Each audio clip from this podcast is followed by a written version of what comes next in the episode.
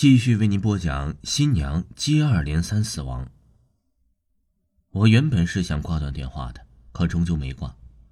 我把他约到了一个酒吧见面，在嘈杂的音乐和鼎沸的人声里，我听到了这样的一个故事：朴树和紫菱是一对情投意合的恋人，在经过几年的浪漫爱情长跑之后，紫菱突然变得患得患失起来。朴树遂决定将婚姻提上日程。让他安心。然而在婚礼前夕呀，紫菱的疑心愈发严重，她排斥每一个跟朴树说话的女人，甚至跟踪他。有一天，她不知从哪里翻出了一条女人的内裤，来找朴树质问。朴树忍无可忍地推了她一把，倒在地上的她呀，嚎啕大哭起来，然后夺门而去。第二天，朴树找到她的时候啊，她已经变成了河里的一具冰冷的尸体。朴树为此伤心了很久，直到两年后遇到了幽兰，他才开始有了重新生活的勇气。可这怪事就接踵而来了，也是在婚礼前夕，幽兰突然发生了意外，接着就是小青和燕丽。而每一场哎惨祸发生之前，朴树房间里的镜子都会无缘无故的碎裂，仿佛是一种不祥的预兆。既然你知道这是不祥的预兆。为什么还要跟他们在一起？一开始我是不信的，多年受到的教育告诉我，世上不可能有鬼。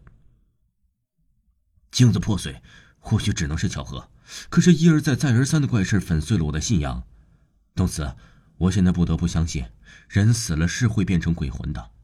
也许紫菱从来就没有离开过我，她只换了另一种方式跟我生活在一起，与我同吃同住。同进同出，只是我看不到。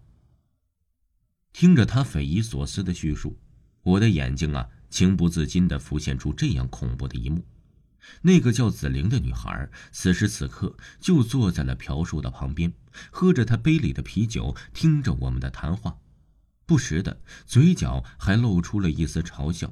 又或者，他现在什么也没做，只是将手撑在桌子上，阴森森的盯着我。我顿时感到身体浑身凉凉的，仿佛从冰河里捞出来一样。东子，我已经决定了，以后一不，跟紫菱一起，还有朴雪，就这样生活下去。我不想再惹紫菱伤心，更不想再害别的女孩。朴树干了杯中酒，踉跄的离开。此后，我给自己放了个很长的假。因为我缺乏勇气走进那个冰冷的房间，更缺乏勇气面对一具具尸体。直到有一天，我躺在家里翻杂志时，一个故事让我醍醐灌顶。我从沙发上爬了起来，兴奋地给朴树打电话，不料啊，他的手机已停机。我必须要见到他，把这个故事给他看，或许这才是他所有的症结所在。可以拯救他的人生，也能够重建我的信仰。